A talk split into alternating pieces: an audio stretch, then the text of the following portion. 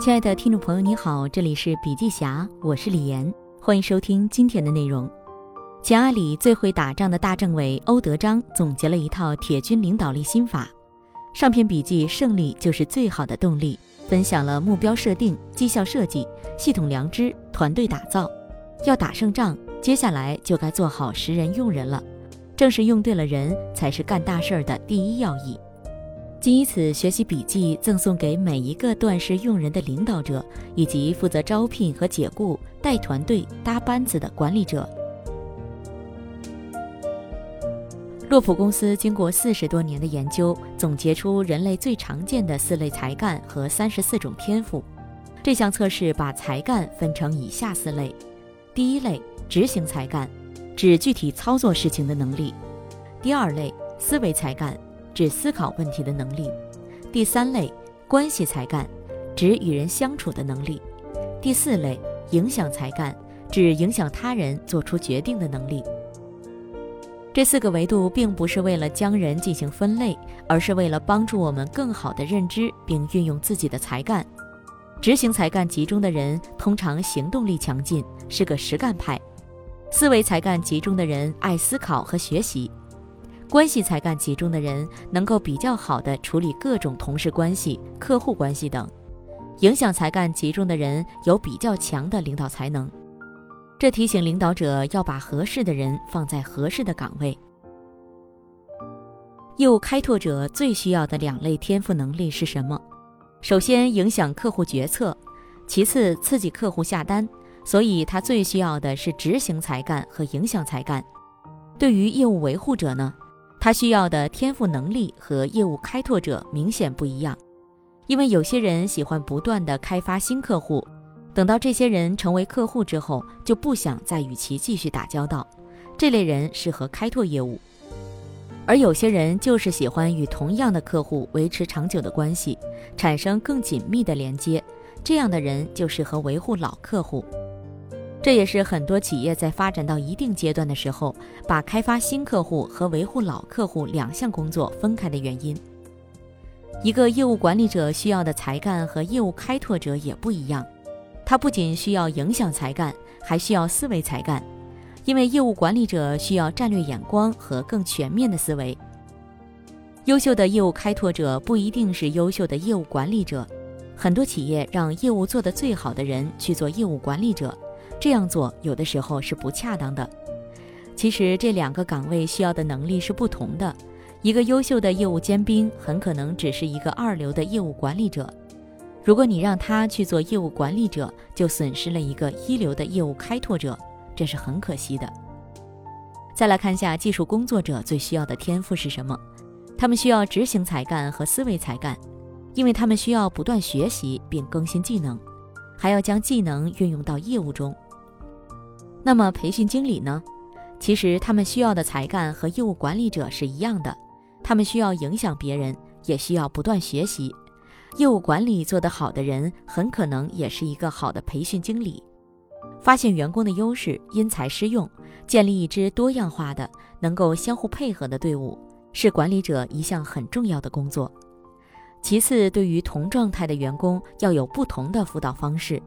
根据工作意愿和工作能力的变化情况，员工大致分为以下四类：第一类员工，高意愿低能力，主要是新员工或者新岗位上的员工。作为新人，他们有求知欲，满怀希望，跃跃欲试，积极乐观，热情洋溢，但是缺乏经验和技能，所以对这类员工进行领导的方式很简单，叫做下指令。因为对于新员工来说，最重要的就是养成良好的工作习惯，所以作为领导，你直接告诉他目标和工作方法就可以了，不需要过度和他亲近，建立情感连接，因为现在还没到那个阶段。第二类员工能力略有上升，但是意愿度反而下降，这类员工比较复杂，他们的能力有所提升，但是独立完成任务还有点困难。又因为没有特别出色的工作成果而丧失动力，有点沮丧，使命感下降。对于这类员工，我们采访的方式叫做教导，教的是方法和工具，导的是心态和意愿。针对这类员工，阿里经过实践总结出了十六字方针：我干你看，我说你听，你干我看，你说我听。第三类员工能力有很大提升，但是意愿有波动，不稳定。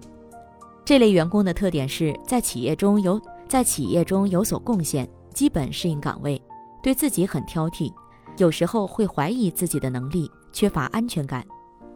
这类员工需要的是平易近人的良师或者教练，对应的领导方式是支持，而最好的支持方式就是教练技术。教练技术是一门通过完善人的心智模式来支持对方挖掘潜能、提升效率的管理技术。用公式表达就是表现等于潜能减干扰。几乎所有的教练技术都源于这两套简单的教练技术。第一种是教练问话：你注意到了什么？你有什么感受？还有呢？你要改变的是什么？你要做些什么？这些改变就会出现。你会如何定制你的行动计划？你会在什么时候开始？我如何得知你已经开始？他们之间是有递进的逻辑关系。第四类员工，高意愿、高能力。这类员工懂得自我指导、启迪和鼓舞他人，尤其在面对变化和挑战时，能够比较好的应对。这个阶段的员工需要的是一个良师或同事型的领导，而不是一位老板式的领导者。他需要在做出贡献后能够得到认可和表扬。面对这类员工，最好的领导方式是授权。让他感觉到被信赖，有充分的自主权，发挥自己的能力。最后，疑人要用，用人要疑。第一个疑是对对方的能力有质疑，第二个疑指的是在工作中指导、检查和监督对方。阿里对人才的要求就是四个词：聪明、乐观、皮实、自省。聪明指的就是学习能力。是指一个人在过去的成长经历中，面对不同环境快速改变和适应，并看到事物背后最根本问题的能力。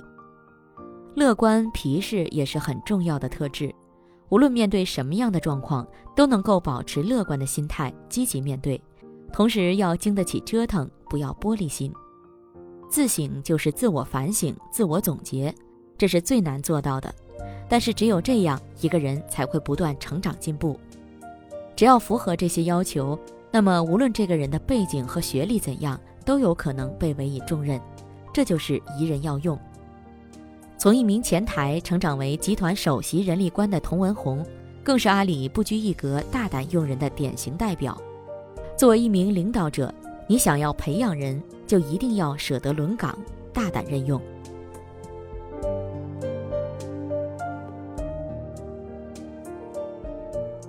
好了，今天的内容分享就到这里，感谢您的收听，亲爱的听众朋友，听了今天的分享，您有什么感受呢？